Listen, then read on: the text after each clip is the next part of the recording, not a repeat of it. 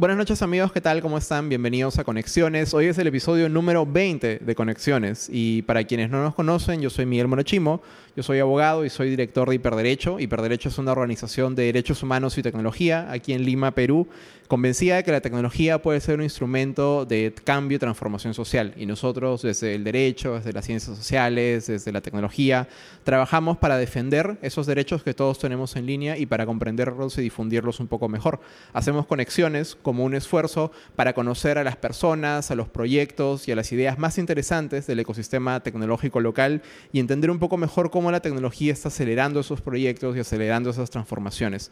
Esta noche estamos aquí en Seed Space Lima, que es eh, un coworking, pero también es eh, una empresa eh, que alberga todo tipo de emprendimientos tecnológicos y les brinda acompañamiento y tiene, además de los servicios para sus eh, asociados, tiene una serie de eventos y, un calendario muy rico de programación en términos, en términos de tecnología que los invito a revisar y gracias a Paula y al equipo de Seed Space por acogernos esta noche. Además, nosotros somos... Eh, hoy estamos de locales porque nosotros trabajamos acá en Seed Space, entonces hoy he tenido que simplemente subir un piso para estar con ustedes, así que gracias por eso. Esta noche además eh, es una noche doblemente especial Primero porque hoy se cumplen siete años desde la fundación de Hiperderecho. Eh, parece mentira, pero sí. Esto. Y también es especial porque tenemos con nosotros a probablemente una de las personas eh, centrales en el mundo de la tecnología en nuestro país, que es eh, Baruska Chocobar, que es secretaria, de la Secretaría General, eh, Secretaría de Gestión, Secretaría de Gobierno Digital, perdón, de, de, la Presidencia del Consejo de Ministros. Les pido un aplauso, por favor, para Marushka. Muchas gracias, Miguel. Y bueno, para quienes no la conocen, Marushka es ingeniero industrial, estudió en la Universidad de Piura. ¿Estudiaste en la Universidad de Piura Campus Lima o Campus Piura? Piura. Ah, soy de Piura, de hecho. Yo soy de Trujillo. Ah, mira, ya ves, norteño. Esto, y además, bueno, tiene una amplia carrera de la cual vamos a conversar un poquito más. Una de las otras cosas que hizo es, eh, tiene un posgrado en Ingeniería de Sistemas en la Universidad de Lima y ha estado vinculada, tiene una carrera vinculada mucho a la tecnología y también a la educación, ¿no? Eh, Marushka, gracias por estar aquí. Gracias Miguel y felicitaciones por el aniversario eh, y gracias a ustedes por estar aquí y, de verdad es una linda oportunidad en un mes bonito del año y también eh, tratando de cerrar eh, los retos del 2019 y preparándonos para el 2020. Además, claro, el fin de año siempre es cuando uno hace el balance de todo lo que hiciste y no hiciste el año que pasó y, uno hace un montón de Y en todos los aspectos, ¿no? O sea, laboralmente, profesionalmente y, familiarmente, ¿no? Uno tiene que hacer una evaluación siempre. Sí, y Marushka, nosotros siempre empezamos conexiones preguntándole a todos nuestros invitados lo mismo, eh, que si te acuerdas cuándo fue la primera vez que usaste Internet. Me acuerdo, me acuerdo, eh, antes sonaba un pitito, ¿no? Sonaba un pitito eh, de, conexión. Cuando había una conexión por eh, dial-up, ¿no? Por dial-up, exactamente. y hace, fue hace mucho tiempo cuando inicié la maestría en Ingeniería de Sistemas acá en Lima. Cuando terminé la universidad, todavía en Piura no había estos niveles de conectividad, pero ya contábamos con laboratorios, inclusive un curso dedicado al tema del impacto de eh, la tecnología dentro de la ingeniería industrial. O sea, estudiaban eso eh, y, me lo mantenían aislado del fenómeno de Internet, lo cual debe ser alucinante para nosotros hoy en día. Exactamente. Em, yo creo que en ese momento era la, el inicio de toda esta revolución. Eh, teníamos acceso a la tecnología, pero todavía en el Perú recién estaban entrando en las universidades el fenómeno de la conectividad, no sé, el, tener acceso a Internet. Cuando llegué a Lima y comencé a hacer la maestría en Ingeniería de Sistemas, de hecho los trabajos comenzaban a generar la necesidad de contar con esta conectividad. Y donde vivía había una biblioteca que tenía una computadora. Y a esa computadora iba a hacer mis trabajos de investigación, imagínate. Claro. Y claro, había, para una, biblioteca que servía una gran cantidad de alumnos, había una sola computadora, ¿no? Eh, sí, era, era, era, una, era una biblioteca chiquita, ¿no? Es más, era una librería que vendía libros y tenía la computadora y ahí era donde... No dentro de la universidad. digamos, tú estudiaste ingeniería, eh, con lo cual asumo que te gustaban los números o tenías un interés por las ciencias en particular. ¿Y qué, tan cercana te sentías a la tecnología en esos años? Siempre quise, siempre desde que salí del colegio, ¿no? Mi interés por la tecnología era eh, creciente. Yo, yo de hecho quise estudiar ingeniería de sistemas, pero en Piura, en la universidad, no había la carrera, había ingeniería industrial. Que, que, tenía algunos cursos, pero, pero no era en sí la ingeniería de sistemas. De hecho, por eso termino la universidad e inmediatamente apliqué a la maestría siendo bastante joven, ¿no? Porque había recién terminado la universidad, para hacer la ingeniería de sistemas como algo complementario a la ingeniería industrial que ya había estudiado. De hecho, me iba bien en los cursos de tecnología. claro, y, esto es, notable de ti, eh, y esto sucedía en los noventas, me imagino, más o menos. Eh, y hoy, sobre todo, hoy que nos hacemos constantemente la pregunta de cómo involucrar a más mujeres, más niñas, más adolescentes en el mundo de la ciencia, de la ingeniería, de la tecnología, me pregunto cómo fue tu arco de crecimiento para que llegues a desarrollar esta pasión y este interés. ¿Tuviste algún referente, alguien en tu casa? ¿O fue simplemente de que veías mucho volver al futuro?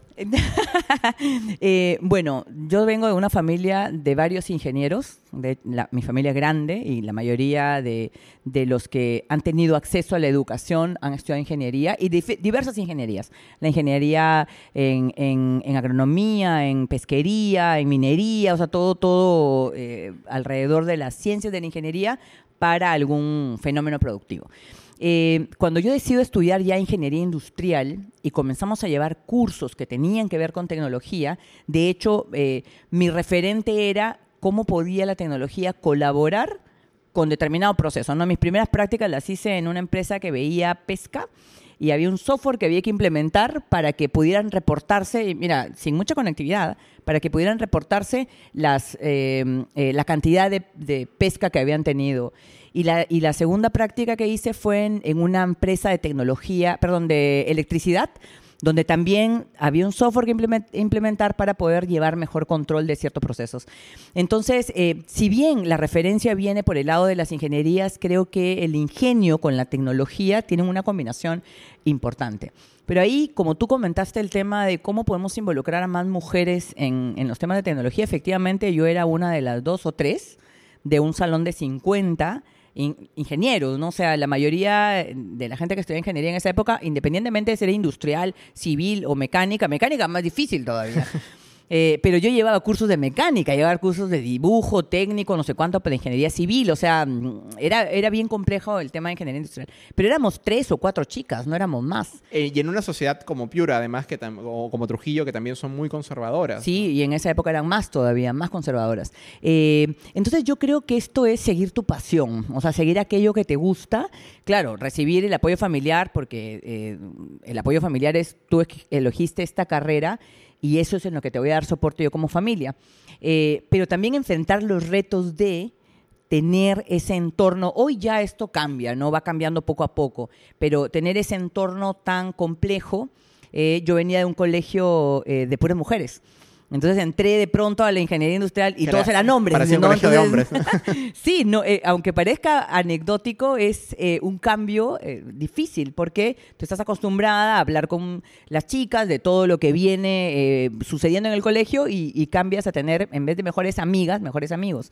Entonces eso este, es un reto que creo que hoy estamos manejando mucho Sí, con, con, todas las barreras que tienen, que tienen las, mujeres en nuestra sociedad para desarrollarse, en definitiva eso continúa siendo una agenda pendiente, ¿no? Y pues, qué bueno que una persona eh, en el rol de liderazgo que tú tienes sea mujer, ¿no? Eso ojalá que continúe inspirando a más personas. Y precisamente hablando de cómo la tecnología eh, servía un propósito, eh, una de las primeros trabajos que tienes saliendo de la universidad es exactamente en Microsoft, ¿no? Y, ahí, me, corrígeme si me equivoco, pero derechamente empecé a trabajar no solo en, en los servicios de Microsoft, sino directamente relacionados con educación. Sí, y, mira, uno de los primeros trabajos en realidad cuando vine a, Lima, eh, además de que puse una empresa y, comencé a traer dulces del norte para vender, y, recuerdo que... ¿Qué dulces traías, eh, Dulces del norte, bueno, tradicionales, tradicionales, entre natilla, chifles, King Kong, o sea, todo lo que había del norte que no había acá, yo traía.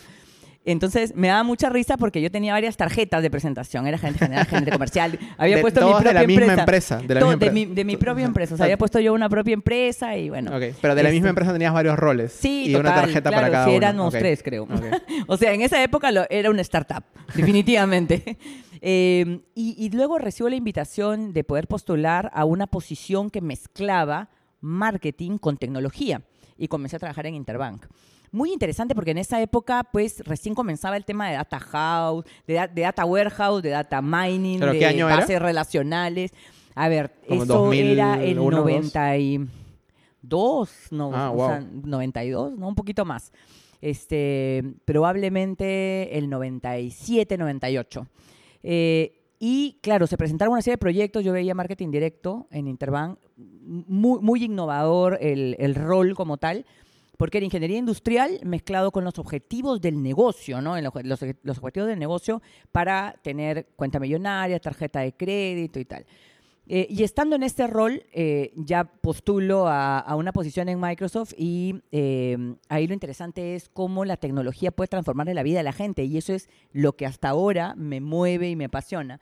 Entré vinculada al sector educación eh, y tenía a mi cargo eh, poco a poco los programas de responsabilidad social eh, para, para ver cómo la tecnología podía impactar en la educación básica regular, en los docentes, e inclusive llegué a manejar un proyecto que fue muy, muy bonito para traducir la plataforma de Office y Windows a quechua.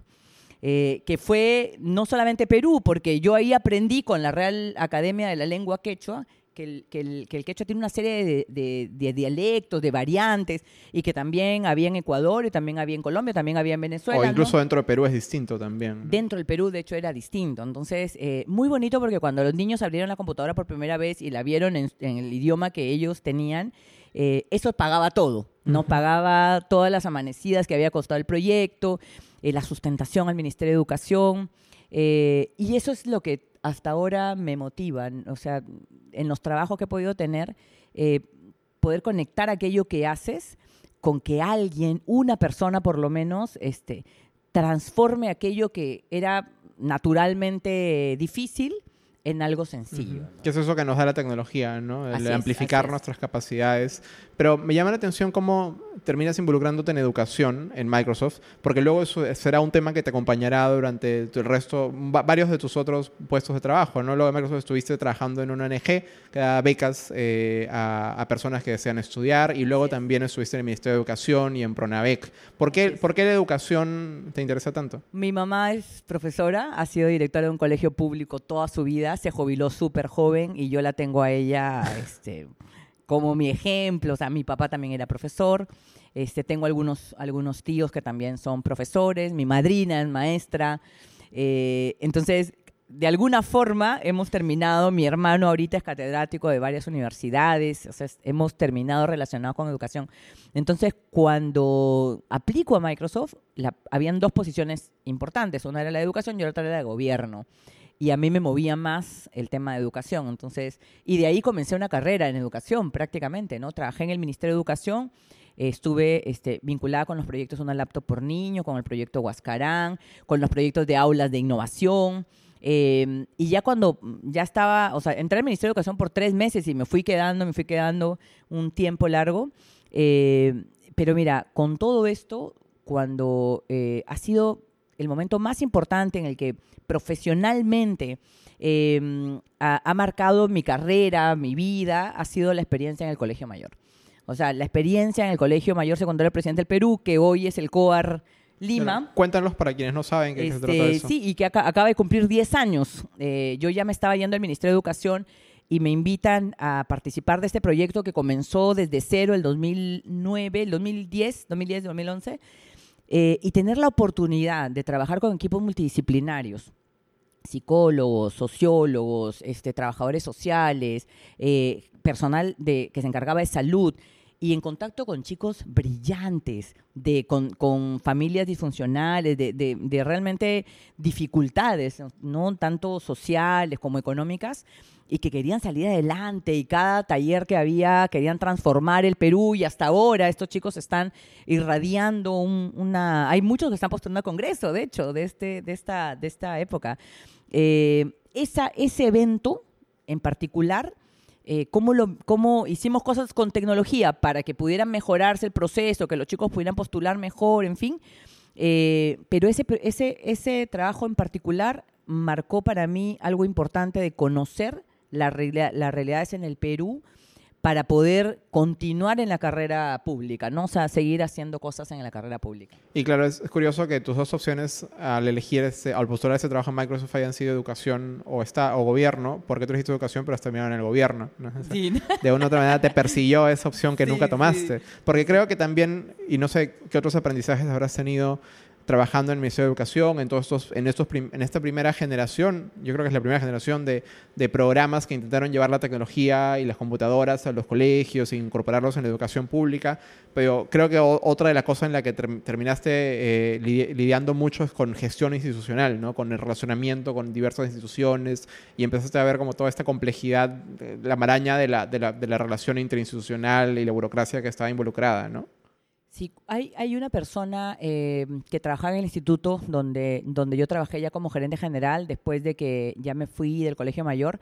Eh, uno de los principales problemas que tenían los chicos del colegio mayor era acceso a becas o sea, cómo, continuaban aquello que el Estado les había dado en la educación básica regular.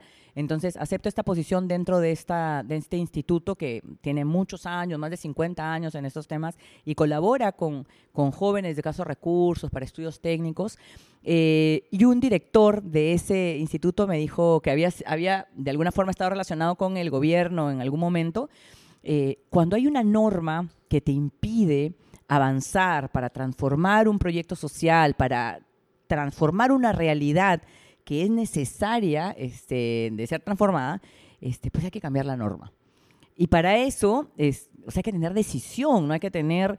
Y eso lo, lo llevo a todos los lugares donde voy y digo, mira, si hay una norma que impide que nosotros podamos digitalizar tal tema para poder lograr que que hayan menos conflictos sociales, menos problemas para las mujeres, menos problemas para los, los ancianitos que van y tienen que ir este, a hacer un trámite, este, pues hay que cambiar la norma. Entonces, esa, esa, esa capacidad de mirar bien afuera y poder articular este, es una capacidad que necesita el servidor público y no es tan sencilla. Y es una visión que, o sea, ahora mientras tú decías, es una visión que, claro, alguien formado en ingeniería eh, la puede tener inmediatamente porque es como hay algo en, una pieza que no funciona, hay que cambiarla. Pero, por ejemplo, quienes hemos sido formados en derechos, yo tendría mil preguntas. Bueno, pero ¿y estamos seguros de que es esa norma la incorrecta? ¿O estamos seguros que cambiando eso no vamos a afectar otra cosa? Como se me ocurren un montón de excusas. No, sí, claro, pero es que ahí es donde yo creo que eh, nosotros debemos entender, y les pongo un ejemplo, ¿no? Que las diferentes opciones, miradas de las formaciones profesionales aportan a algo. Por eso este tema de los equipos multidisciplinarios y, que a veces suena solo a, a verso, en realidad funciona, o sea, tendrían que funcionar así había como una anécdota en el colegio mayor que había que tomar la decisión sobre este, permitir, eh, las habitaciones tenían ciertas restricciones de espacio, los chicos tenían un espacio. Porque es un internado. El claro, es, un, es un internado. Entonces, eh, había que llevar un elemento significativo. Entonces, un elemento significativo. Porque los chicos se alejaban de su hogar y necesitaban algo que los conecte a su hogar. Entonces, los psicólogos decían, el elemento significativo puede ser una foto, un oso, un piano. Entonces, entonces yo, ingeniería industrial, decía, el elemento significativo debe medir 3 centímetros por 6 centímetros. Todos los psicólogos me decían, esta se volvió loca, ¿no?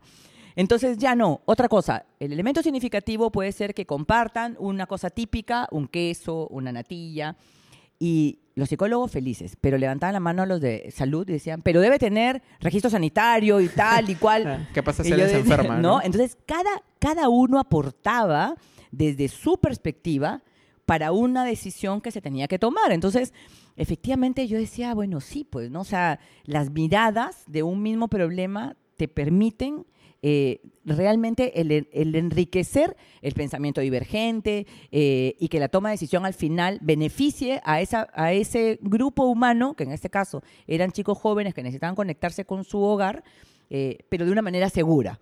¿no? O sea, eso creo que es fundamental en la educación hoy, que nosotros hagamos los trabajos interfacultades. No, no solamente los ingenieros juntos o los abogados juntos, sino los ingenieros con los abogados los ingenieros con los arquitectos. O sea, porque el mundo es así. Claro, la vida real no solamente no viene separada en, materias, los problemas, sino que también difícil encontrar una organización, una institución que solo... Y de verdad es muy enriquecedor cuando hay alguien externo o alguien que no tiene tu propia carrera que puede darte una mirada diferente a aquel problema que tú tienes. Y luego, Marushka, de este paso por la educación, por los temas educativos, aceptaste el reto de trabajar en tu trabajo actual, ¿no? En la, en la Secretaría de, Gobierno Digital, que en esa época ya se llamaba CEGDI, ¿no? Antes se llamaba UGI. Esto, ¿puedes explicarlo? Este podcast lo escucha gente de todos lados, entonces, eh, ¿puedes explicarle a quien no sabe qué es la SEGDI, de qué se trata? Claro. Eh, solamente quiero hacerte, después del colegio mayor, eh, que fue un contacto bien importante de los chicos que venían de provincias a Lima, y de hecho que yo soy de provincia, ¿no? O sea, un involucramiento importante sobre la realidad de nuestras regiones. Cuando volví a estar en el Ministerio de Educación, eh, en Pronavec, pude tener una segunda oportunidad, pero ya saliendo a las regiones, de entender nuestras realidades desde diferentes perspectivas. Habían grupos eh, como que, eran poblaciones vulnerables, ¿no? Las víctimas del terrorismo, las, las, familias que continúan, eh, que tienen un programa de reparaciones del Estado. Que involucra becas especiales para... Que involucra becas especiales, eh, la, gente del BRAEM, eh, las comunidades nativas amazónicas. Entonces, fui enriqueciéndome más sobre aquella realidad que el Perú hoy como país nosotros necesitamos afrontar, mejorar, transformar y colaborar desde donde estemos. Cuando, cuando recibo la invitación para entrar en la Secretaría de Gobierno Digital, la Secretaría de Gobierno Digital ya tenía la historia de la ONGI antes. Eh, y yo tenía la idea que probablemente muchos de los que nos están escuchando, ustedes que están sentados aquí, eh, cuando entré tenía, ¿no? Que es, esto es cables, hardware y software, ¿no? Y, no sé, ya ahora la moda, nube, eh, pero no pasa de ser tecnología.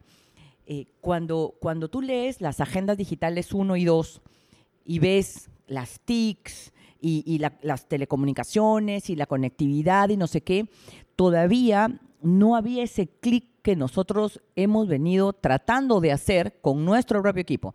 La Secretaría de Gobierno Digital tiene la responsabilidad de implementar las tecnologías digitales en el Estado como un pilar para el sector privado, porque lo que hagamos en el Estado también mueve el sector privado y el ciudadano es uno. No es que tenga sus datos en el sector privado y sus datos en el sector público, el ciudadano es uno. Eh, pero ¿cuándo toma sentido el despliegue de tecnologías? Cuando tú tienes una meta que finalmente termina en las personas, termina en, cómo eh, ese ciudadano se beneficia de aquello que tú estás desplegando como tecnología. Y esta tercera agenda que estamos creando ahora ya tiene, que en realidad, si ustedes me preguntan a mí, la agenda debe ser un Excel con, metas y, y cuándo lo vas a hacer. Y luego le ponemos la foto y todo, pero, pero si no, tú no, no lo aterrizas en una hoja de cálculo que te permita saber lo que tienes que hacer, cuándo lo tienes que hacer y quién es el responsable de colaborar para que eso suceda, va a seguir siendo un libro. Entonces, la Agenda Digital del Bicentenario la hemos construido de esa manera. Eh, tendremos otro espacio para contarles más en detalle, pero hemos logrado, creo yo, y esto es un proceso que no se ha terminado y que es un proceso constante, eh, vincular ese despliegue con algo que le beneficie a la gente, a las personas. Hay cosas como la digitalización de la licencia de funcionamiento, que de verdad hemos salido a preguntarle a los emprendedores de la Victoria, porque lo estamos haciendo con la Municipalidad de la Victoria, cómo podríamos hacer para transformar ese servicio y que les sirva.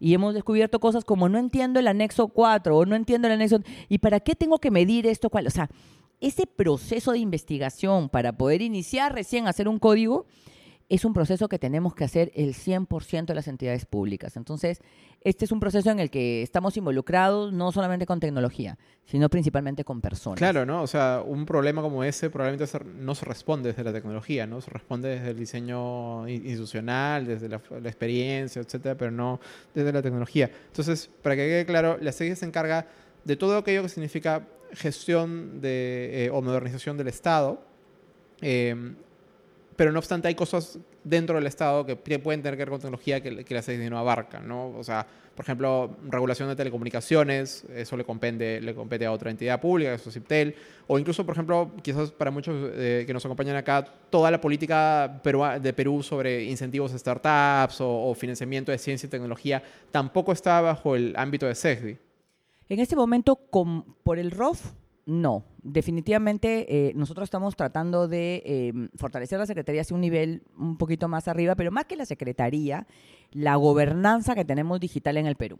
Entonces, para lograr eso, lo que hicimos el año pasado fue eh, emitir el Decreto Supremo 118, que declara interés nacional, el gobierno digital, la innovación y la, y la economía digital con enfoque territorial. Porque sí, una de las cosas están clarísimas en las metas y los objetivos de la, de la Secretaría, ¿no? desde la presidencia del Consejo de Ministros, es nada de lo que hacemos en Lima demora en implementarse en las regiones. Entonces hemos desplegado eh, eh, profesionales que se encargan de la transformación digital de los gobiernos regionales y de las, y de las municipalidades. Hoy en la mañana eh, me decía uno de los consultores, uno del equipo de profesionales, me decía, quizás seremos el primer país que logre incorporar en una plataforma digital única como Go.p a, las, a los gobiernos locales. O sea, somos el tercer país del mundo en implementar una plataforma digital única como Go.p. Pero podríamos llegar a ser, porque ya hay municipalidades alejadas que se están incorporando, porque al no tener los servidores, ponerse en la nube con Go.p es una solución. Eh, entonces, dentro, bueno, enfoque territorial. Dentro de este decreto supremo se constituyó un comité de alto nivel que tiene seis integrantes. Una cosa pequeña, directa, ejecutiva. Seis integrantes. Está el Ministerio de Transportes y Comunicaciones, que tiene a su cargo la agenda completa de conectividad en el Perú, los proyectos eh, de acá al 2021-2022.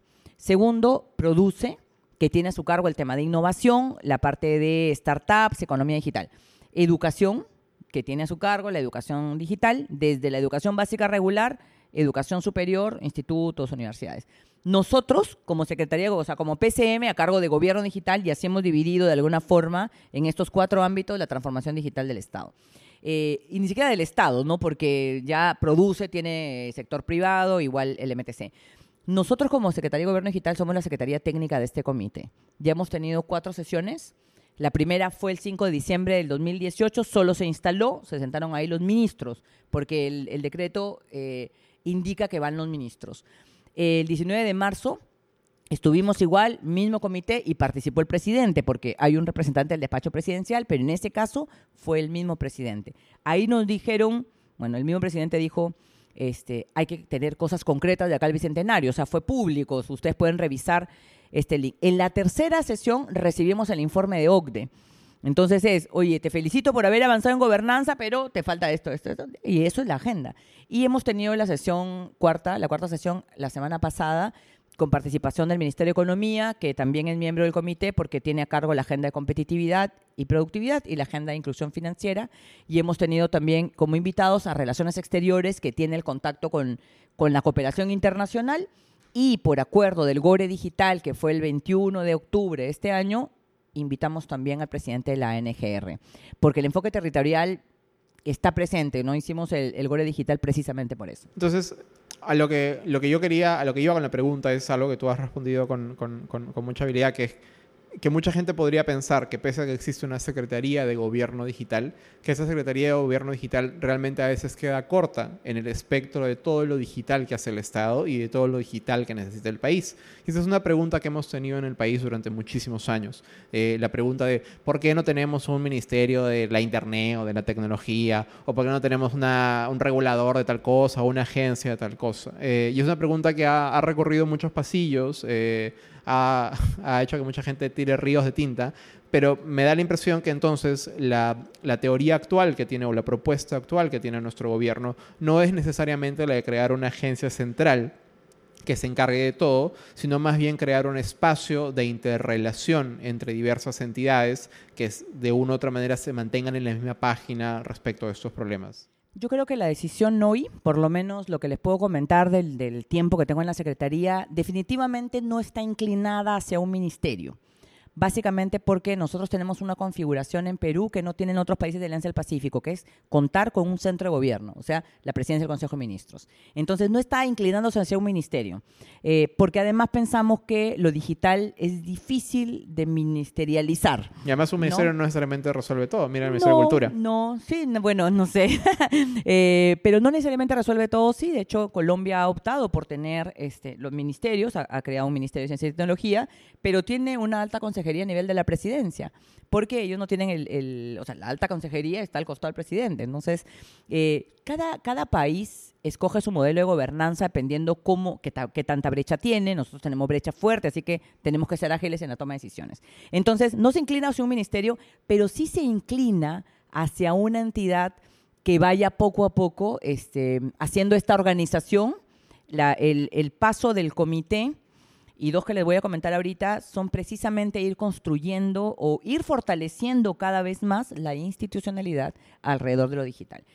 Se ha creado el comité que viene funcionando, nos reunimos una vez cada tres meses, o sea, no tenemos tampoco reunionitis de tal, no, no, ahí se sientan los ministros a tomar decisiones.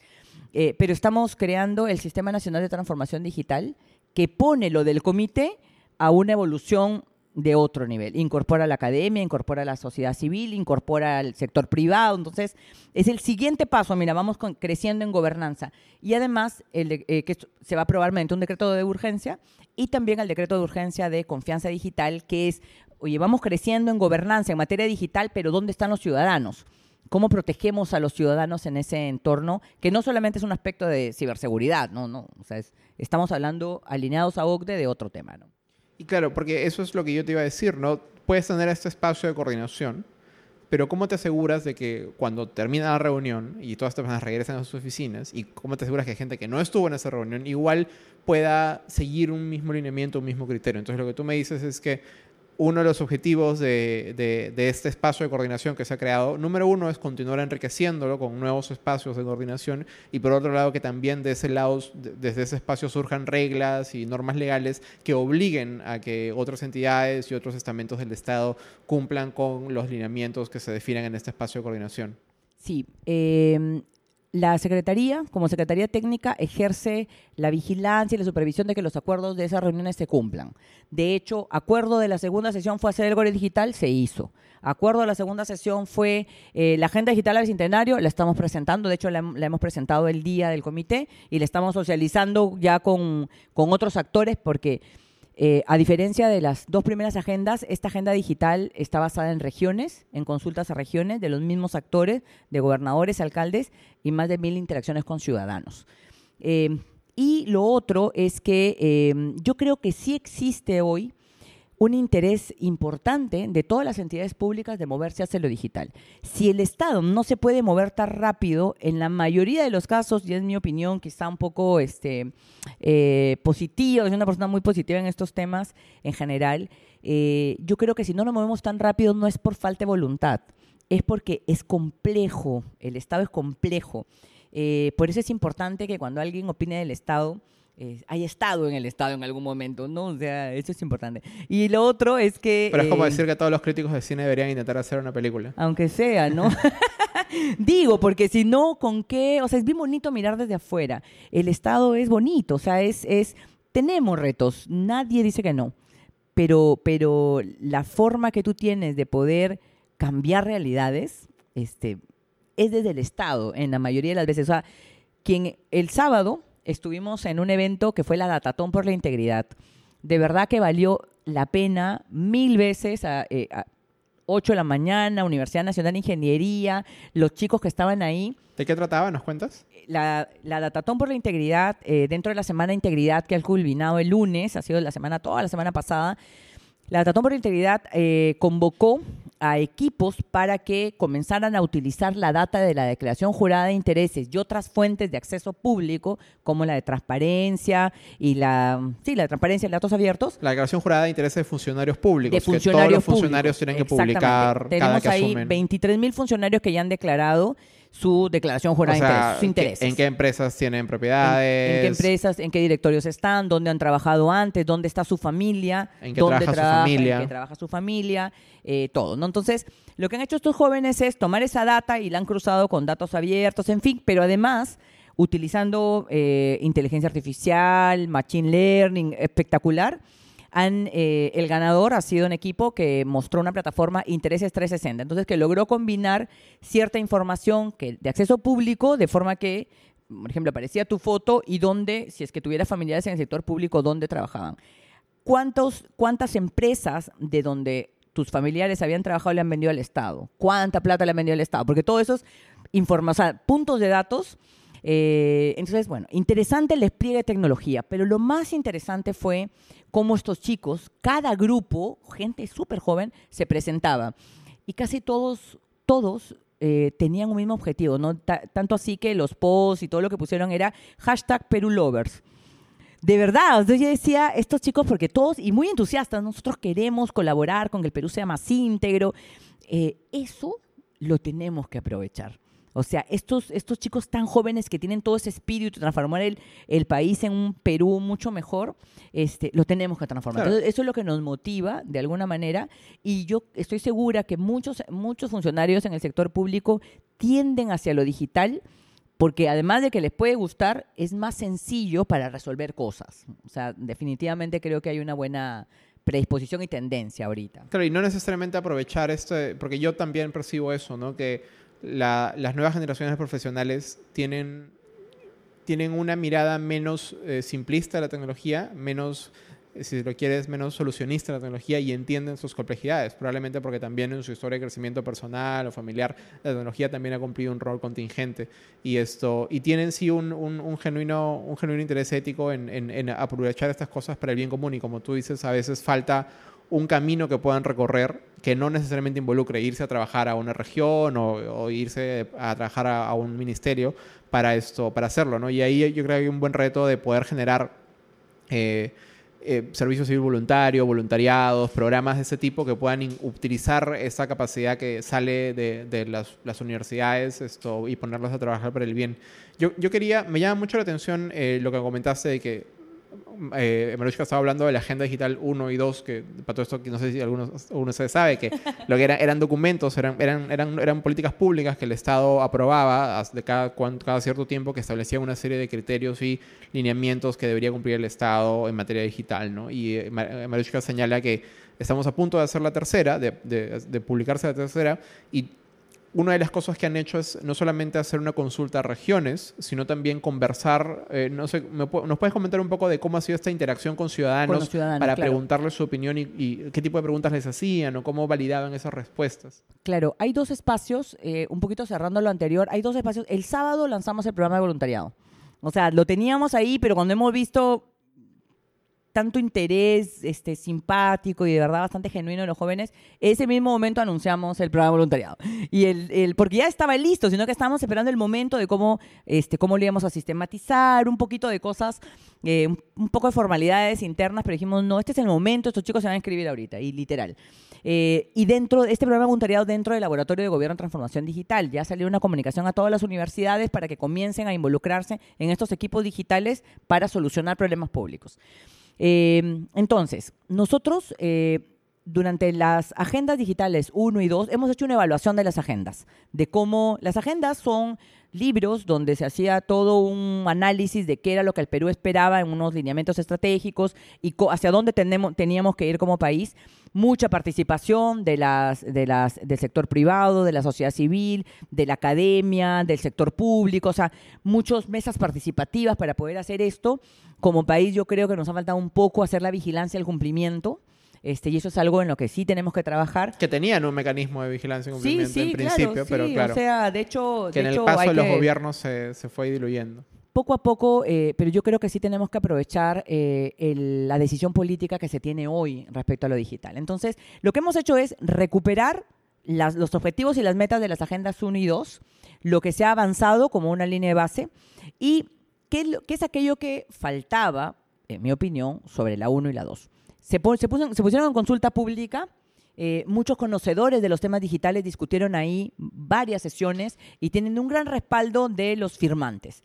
Eh, pero ¿en qué momento le preguntamos directamente a los ciudadanos qué es aquello que nosotros podríamos hacer como Estado? Y no en una encuesta, en un focus group, sino en una entrevista 50 minutos. Y no los tecnológicos preguntándole a ver cómo hago yo para diseñar una app para esto. No, los antropólogos y los sociólogos que saben un lenguaje diferente o los comunicadores.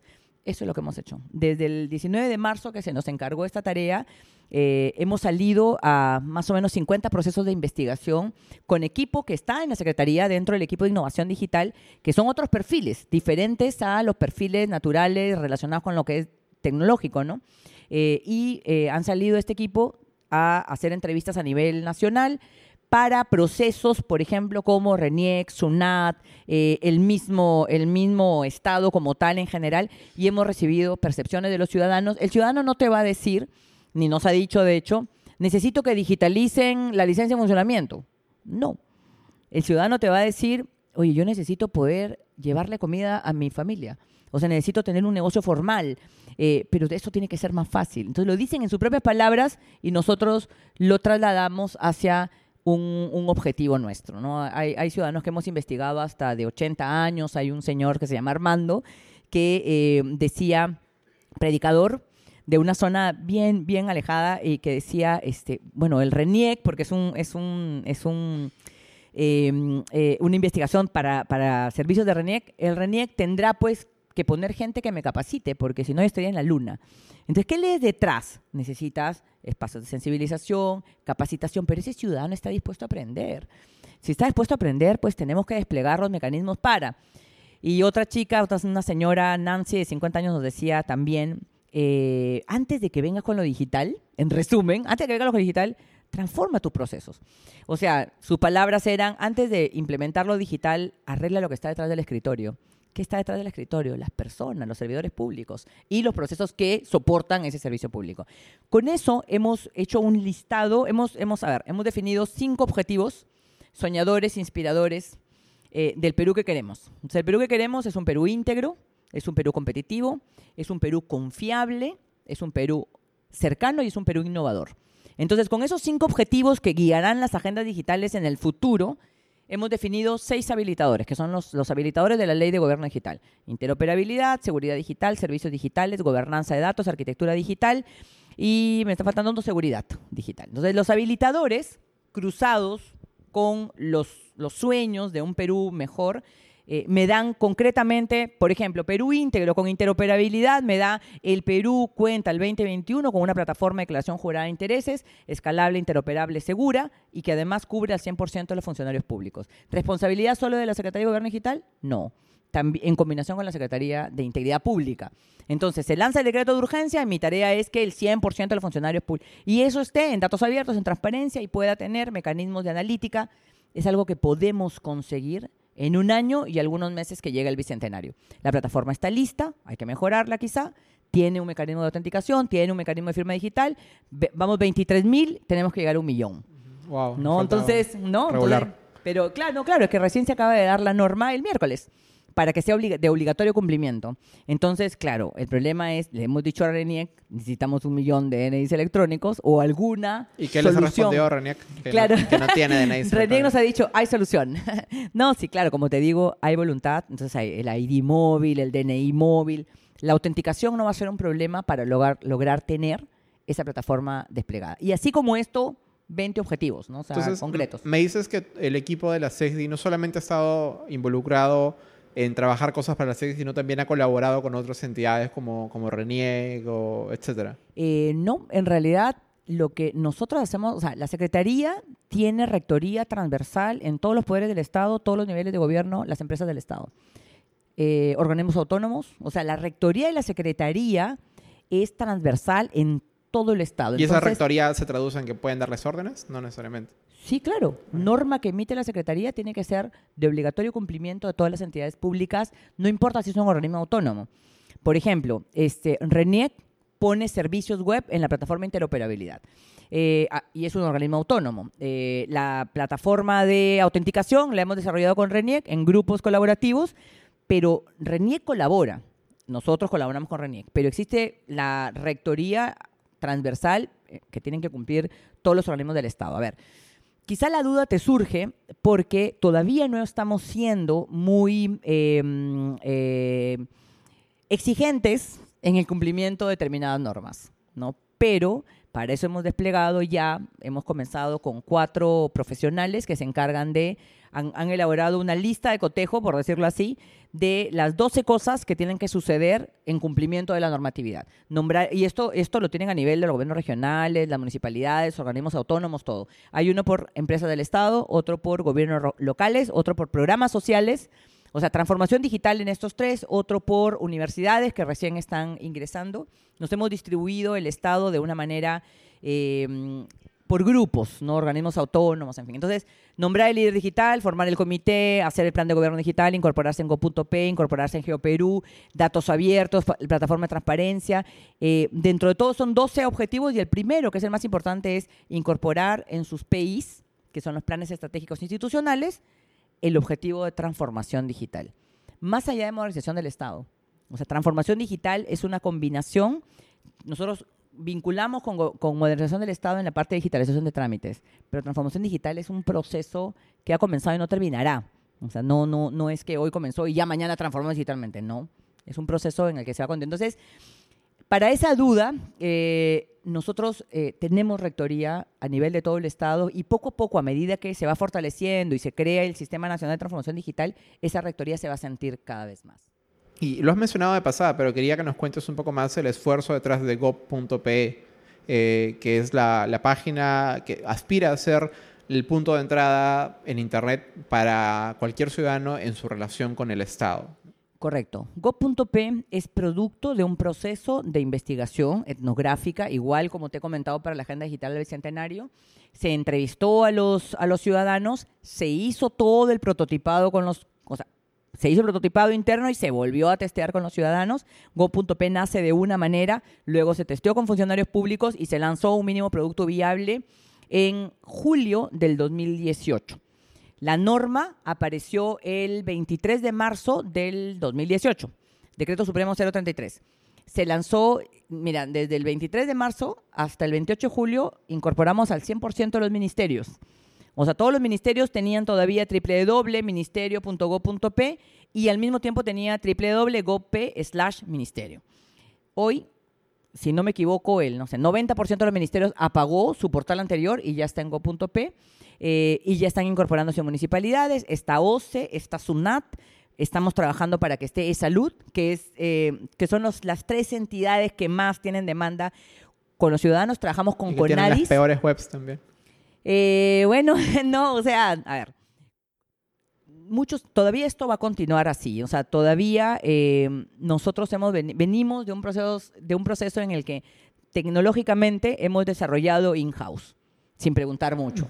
Lo que era bonito para nosotros han- siempre han sido los pop-ups, las, los banners, este, imagino las cómo- fotografías grandes. ¿Cómo tiene que haber sido esa conversación con Sunat el día que les dijeron que ya no podían tener ventanas emergentes? Se habían haber vuelto locos. Este, no, el, pero al contrario, miren, el proceso de SUNAT ha sido un proceso de investigación en el que hemos salido juntos a, a conversar con ciudadanos. O sea, eh, cuando los ciudadanos hablan en la clave sol, por ejemplo, ¿no? O sea, es el mismo SUNAT junto con nosotros, salimos. Y aquí hay un tema de decisión y de respaldo totalmente político. O sea, desde la superintendenta es, tenemos que transformar primero nuestra página web, que es el primer contacto con los ciudadanos, eh, y de ahí todos nuestros servicios. O sea, hay un proyecto de transformación digital de SUNAT financiado por el Banco Interamericano. Entonces, lo que hoy estamos viendo en la página es el primer paso.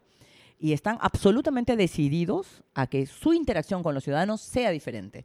Eh, entonces, no es que les hemos tenido que mm, ni discutir mucho ni convencerlos, están convencidos y ellos mismos han tomado esa decisión. Entonces, mira, go.p involucramos a Conadis, por eso es que tenemos esos colores, por eso es que es tan plano, por eso es que no hay tantas fotos. eh, no consume tantos datos para, o sea, no es tan difícil de descargar cuando tú estás en una zona de baja conectividad y ha venido incorporando poco a poco eh, eh, en un único portal toda la consulta, todo lo que el ciudadano puede. Ahora, ¿pretendemos que el ciudadano entre a www.gop slash algo? No. Pretendemos que el ciudadano entre a un buscador, busque con sus propias palabras lo que requiere del Estado y lo direccione a Claro, GoPe. Que es un comportamiento muy natural para muchos de nosotros Absolutamente. en todos los demás aspectos Pero de nuestra eso, vida. eso, Miguel, solamente lo entiendes cuando te sientas con el ciudadano y te lo dice. Porque un informático normal no va a querer poner un landing page que cuando el ciudadano entre al celular no lo va a terminar de descargar y se le acabaron los megas. O sea, es la verdad, ¿no? Entonces, tenemos que pensar que Lima no es el Perú, que no tenemos los mismos niveles de conectividad a nivel nacional y que el ciudadano ya no busca de esa manera. O que incluso la- el arreglo que, que teníamos antes, en el cual se pretende que el ciudadano conozca la división del Estado, el organigrama del Estado, y yo sepa no solamente cómo se llama la dirección, programa, entidad a la que, a la que, a la que le busco información, sino que además sepa la dirección o su, o su minisigla del Estado, o lo que sea. Has dicho algo muy importante. Nosotros, como Estado, y no solamente es en el Estado, ojo, porque eso también es en el sector privado, estábamos acostumbrados a nosotros decir que así son las cosas, ¿no? Entonces, me ha pasado a mí como ciudadana ir a una entidad pública donde me dicen, usted tiene que hacer tal o cual cosa, pero ¿dónde está escrito? No, es que usted tiene la obligación de hacerlo. Entonces, eh, eso es un proceso de transformación. Es un proceso de transformación. Lo digital va pegadito, pero es un proceso de transformación de cambio que viene desde la presidencia. Mira la página web de la presidencia, o sea, mira www.go.p slash presidencia www.gop slash pcm. O sea, la transformación viene desde arriba de un concepto en el que tú tienes que escribir con un equipo de contenido especializado en lenguaje ciudadano, que no es un equipo de informática, es un equipo de comunicadores que habla en cotidiano y pone brevete en vez de licencia de conducir, que pone este, palabras que el ciudadano usa más que lo que nosotros como Estado colocamos, tupa y palabras difíciles. Entonces, ese proceso de transformación es el que estamos viviendo hoy, hoy en el Estado. Y hay servicios que ya tienen eso incorporado como servicios que no lo tienen, pero que van avanzando en la digitalización. Hay servicios que no los vas a ver perfectos, que todavía te van a cargar algunas fotos, pero vamos avanzando mientras este, incorporamos que todavía estas metodologías. Estos, estos rezagos del lenguaje. Lo que, lo que yo he notado mucho navegando páginas de Go.p es que, claro, ya están usando el nuevo plantilla, pero siguen escribiendo como para la plantilla anterior, ¿no? Entonces los títulos se colapsan, como que hay cosas que... Y a primera impresión lo que hace es, nuevamente generas una barrera de información entre las personas, ¿no? Y, esto, y eso es otra cosa que, quería que destaque, es que igual todas las páginas de Go.p tienen siempre un botón o una plantilla o un formulario de sugerencias y, comentarios que, incorporan de una manera al usuario para que les dé su feedback o su retroalimentación sobre cómo está mostrada la información en el sitio. y el ciudadano pone like, o sea, pone like o pone dislike. Eh, y los dislikes son analizados. O sea, pareciera loco, pero no sé, pues no tenemos 3.000 dislikes, pero en lo que no nos gusta, para poder mejorar. Y sí, es un proceso de transformación. O sea, la cosa no va a ser eh, perfecta y no vamos a esperar hasta que esté perfecto para lanzar. No, vamos a lanzar. Y vamos a lanzar porque si no lanzamos, nunca vamos a ver en qué nos estamos equivocando. No, sí lanzamos con cierta seguridad de que le hemos preguntado primero a la gente hasta el prototipo. Porque esos procesos duran cuatro meses. Eh, y le hemos preguntado y esperamos que más o menos calce con las expectativas. No nos estamos mandando a hacer algo ahí y poner una app que nunca le preguntamos a nadie. Pero este sí, vamos a, vamos a continuar y teniendo estos, eh, estos temas. Por ejemplo, hemos lanzado la plataforma de candidatos, la plataforma www.gop slash candidatos 2020. Y tú miras, te la puedes, o sea, puedes entrar facilito, o sea, puedes entrar facilito, no te carga mucho, salvo que la consulta RENIEC, la foto, bueno, eh, ahí está, ¿Qué información muestra? La información. ¿Qué información muestra? Hoja de muestra la hoja de vida, está vinculada al Jurado Nacional. Este, muestra eh, información sobre historial crediticio vinculado a SBS. Eh, y muestra información sobre procesos penales vinculados al PJ. Em, eh, sanciones en el registro civil vinculados con Servir. Y y bueno, básicamente, básicamente eso. Pero miren, está la plataforma, pero ¿qué hay detrás? Hay interoperabilidad. Y que debe haber sido difícil de conseguir también, ¿no? O sea, este, no, mira, Solo convencerlos de que no te cobren por la consulta ya debe haber sido difícil, esas entidades públicas. Este, no, o sea, bueno, todavía nadie nos ha dicho que no. Eh, como te digo, volvemos al, tema, ¿no? Eh, hay voluntad, hay voluntad. No nos hemos encontrado hasta ahora con alguien del Estado que nos diga, eh, esto no te lo voy a dar, o, o tal restricción con la data de tal sobre la data pública, ¿verdad? La data que es pública. Eh, yo creo que hay voluntad. En todas las reuniones a las que fuimos antes de lanzar la plataforma, eh, en realidad fuimos con la Secretaría de Integridad y todo ya. Sí, ¿qué más necesitan? ¿Cómo vinculamos? Mira, te doy acceso, ¿cómo lo hacemos? Nos conectamos con la plataforma de interoperabilidad. O sea, mucha voluntad de ayudar. De verdad, eh, yo creo que estamos transformándonos como Estado. No les digo que sea perfecto. Hay, casos en los, que, en los que no va a llegar esto tan rápido, eh, pero creo que depende también de nosotros. O sea, en la Secretaría estamos haciendo un trabajo día a día, día a día, día, pero el día tiene 24 horas, entonces necesitamos incorporar cada vez, por eso hemos lanzado el voluntariado, porque avanzan rapidísimo estos chicos, avanzan mucho más rápido los jóvenes en estos temas, entonces yo creo que eh, dentro de poco se van a ver cosas más rápido que ahora.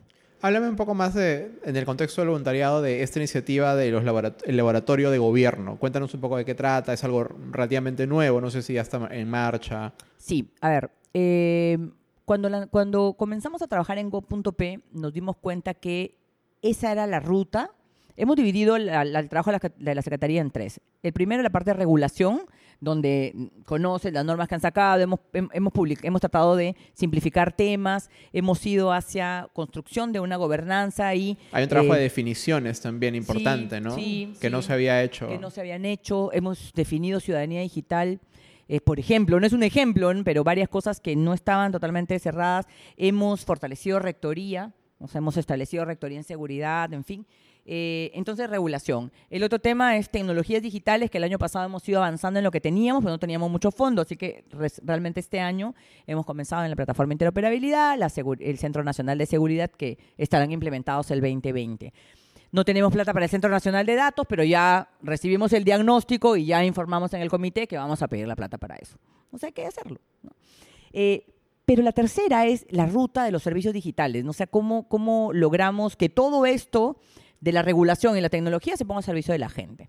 Y ahí el equipo, come- comenzamos trabajando con el equipo de Go.p con un modelo totalmente disruptivo de salir a preguntarle a los ciudadanos, de incorporar otras carreras que no eran las informáticas, de incorporar comunicadores y una metodología diferente de trabajo, porque este, este equipo trabaja con determinadas plataformas de colaboración en donde necesita desplazarse desde la oficina a cada entidad, ¿no?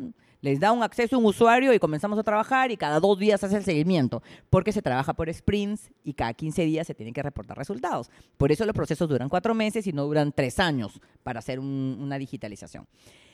En ese sentido dijimos, necesitamos ahora abrir esta experiencia y tener más ayuda de los laboratorios de innovación que existen en la sociedad civil, en la academia, que existen en las empresas privadas y que estaban ávidos de poder colaborar. Y no teníamos el mecanismo de vinculación. Entonces dijimos, bueno, es el momento de lanzar el laboratorio de gobierno y le pusimos también de transformación digital porque eh, estamos totalmente claros que esto no solamente es un tema de tecnología. ¿Cómo funciona el laboratorio? Entonces, eh, tiene siete objetivos, a ver, siete o seis objetivos. El primero son tecnologías exponenciales. Vincular jóvenes de la, de la academia o empresas privadas o lo que fuera que estén trabajando alrededor de inteligencia artificial, Internet de las Cosas. Tenemos, por ejemplo, dentro del laboratorio un proyecto de impresión 3D de una persona, que, de un peruano que está imprimiendo 3D para recuperar rostros. Su, su, proyecto se llama Más Identidad. Entonces imprime en tercera dimensión prótesis y estamos buscándole financiamiento y todo conectado con el laboratorio de gobierno. Eh, tecnologías exponenciales. El segundo, sensibilización en los temas de riesgos digitales. O sea, interacción directa con los ciudadanos nos permite tener campañas permanentes con el Mininter, con el Ministerio de Educación alrededor de los riesgos que hoy existen en Internet sobre privacidad, grooming, sexting, bullying, ya lo que conocemos. ¿no? Entonces, sobre eso está la línea y vamos a comenzar a trabajar bastante más el 2020. Eh, todo el, eh, el tercero es vincular al, a, las, a los brazos de responsabilidad social eh, del sector privado. Porque el sector privado tiene, o sea, fundaciones que se encargan de temas digitales que querían tener alguna vinculación y no teníamos. Hay que hacer un convenio. Eh, O sea, soy contra los convenios. porque se demoran mucho en firmarse y con toda la buena voluntad eh, tenemos que también ser conscientes que los, los funcionarios públicos vamos cambiando y esa es una realidad que, con la que hay que vivir. Y, y, bueno, no sé si será buena o mala, pero hay que mirar cada día resultados, resultados, resultados. Sí, o sea, accountability, ¿no? La accountability que traemos eh, a algunas personas. Yo he trabajado en el sector privado, entonces la accountability es yo me comprometo y yo cumplo. En un, en un foro, una vez que tú estabas conmigo en- al costadito, me dijo, ¿no? Me dijo, siempre te escucho mencionando cosas que vas a hacer, pero las cumplo, Miguel. Ah, las ahora cumplo". estás mencionando un montón de cosas Sí. para el 2020. Pero mira, mira, ese día quedando yo dije, "Está- Marushka". estábamos diseñando un mecanismo para incorporar a la academia, a la sociedad civil acá, porque estábamos escribiendo el laboratorio. No podía en ese momento decir el laboratorio, Ah, no, y Miguel me dice, siempre te escucho, ya, ahí está, 7 O sea, de ese octubre. mecanismo es el Se laboratorio, Ese mecanismo es el laboratorio. No sabes cómo incorporar. Entonces, con la, con la sociedad civil, bueno, eh, la resolución secretarial, que será otro tema, sale con un decreto supremo o con una resolución secretarial. Hay que ser ágiles en la vida, resolución secretarial, punto. ¿Y es por qué? Porque dentro de nuestras competencias diseñamos un mecanismo eh, que no es tan sencillo de entender, ¿no? Pero cuando tú dices laboratorio, dices dónde está, ¿no? ¿Con qué lo toco? Gente en batas. No. No, sí, sí, o, o con computadoras, se relaciona con computadoras. Entonces, cuando tú dices es, es un espacio de co-creación, ¿no? Ya, o sea, no, no hay nadie trabajando ahí entonces. no, no, no, no, o sea, Sí, claro que hay, hay 25 personas. Ah, o sea, este, no, cuando tú dices en general en la administración pública, es un espacio de co-creación. No, o sea, tiene organigrama, este, es una entidad, o Tiene sea, su es un no, no es un espacio de co-creación, es un mecanismo de trabajo. Hay 25 personas trabajando, eh, estamos suma- sumando a los Solo para el laboratorio. Solo para el laboratorio. Que tienen a cargo proyectos digitales y están incorporando eh, voluntarios, gente que se ha inscrito ya, porque antes de que lancemos inclusive el voluntariado. Eh, recién le vamos a hacer una bullita al voluntariado para poder hacerlo más, más ¿no? Porque hay una forma, o sea, necesitamos tener un papelito, aunque sea digital, de poder involucrar a ese voluntario. ¿Por qué? Porque este, tienen acceso a información de problema público, aunque la información es bien pública, pero hay un, un cierto compromiso que hay que cumplir. No, claro, además le sirve luego a esta persona para sustentar Claro sí. experiencia, voluntariado. Mira, Miguel, cuando salió esta publicación, este, que ni siquiera nosotros lanzamos una nota de prensa, se levantó súper. Desde el MIT nos llamaron, nos dijeron, nosotros queremos colaborar. O sea, hay de verdad. ¿Y cómo puede involucrarse la gente que nos escucha que está acá en el voluntariado? Eh, bueno, no me sé la URL. Pero de- que tienen de- que buscar. De los voluntarios. Lo que pasa es que es un, un Google- un- un formulario en internet. Ok.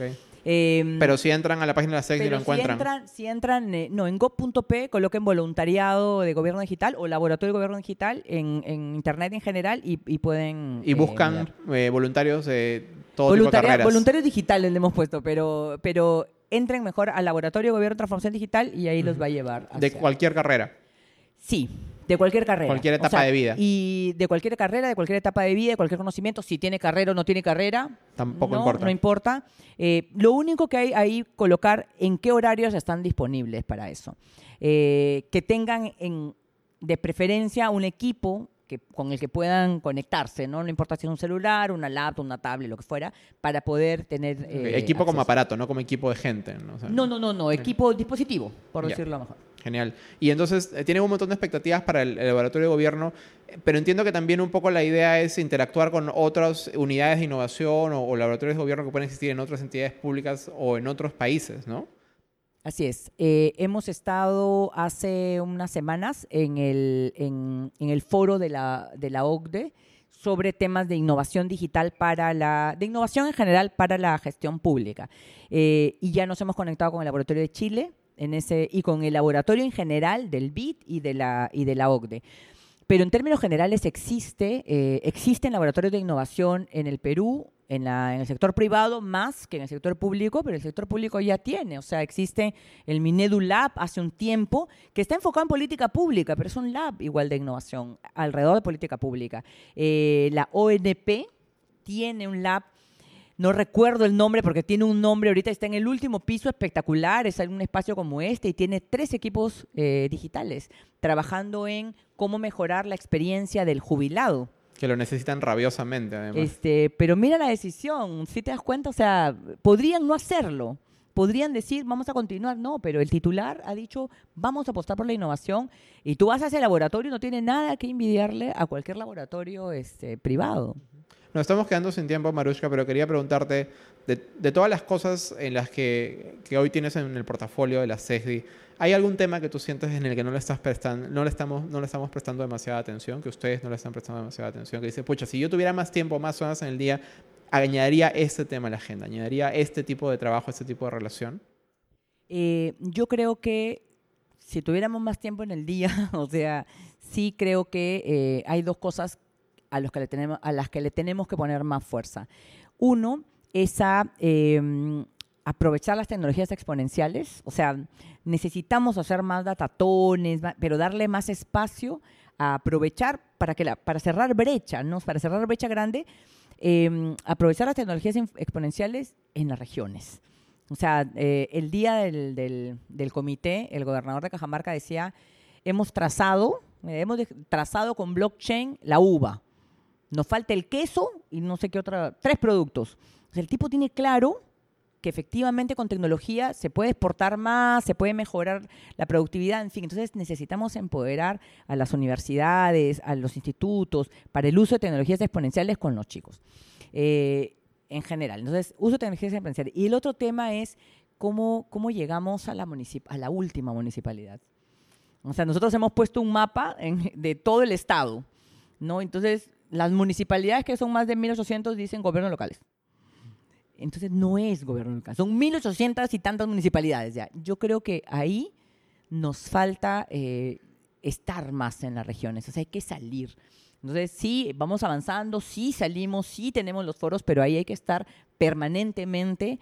las herramientas digitales, o sea, las tecnologías digitales te permiten de alguna forma estar presente, pero y donde no llegas, este, hay que estar, hay que ver de cómo solucionamos ese tema. Y son procesos de transformación cultural también, ¿no? Donde no basta con que venga alguien por Skype o que venga alguien una vez, sino lo necesitas es generar una pequeña comunidad para que quede instalada el bichito. Yo creo que si logramos hacer lo que, por ejemplo, está haciendo Bicentenario, que tiene ya una red importante voluntariado, y lo logramos hacer relativamente rápido, este, vamos a tener transformadores digitales en cada lugar eh, donde necesitamos generar este proceso digital del país. Sí, sobre todo para lo público.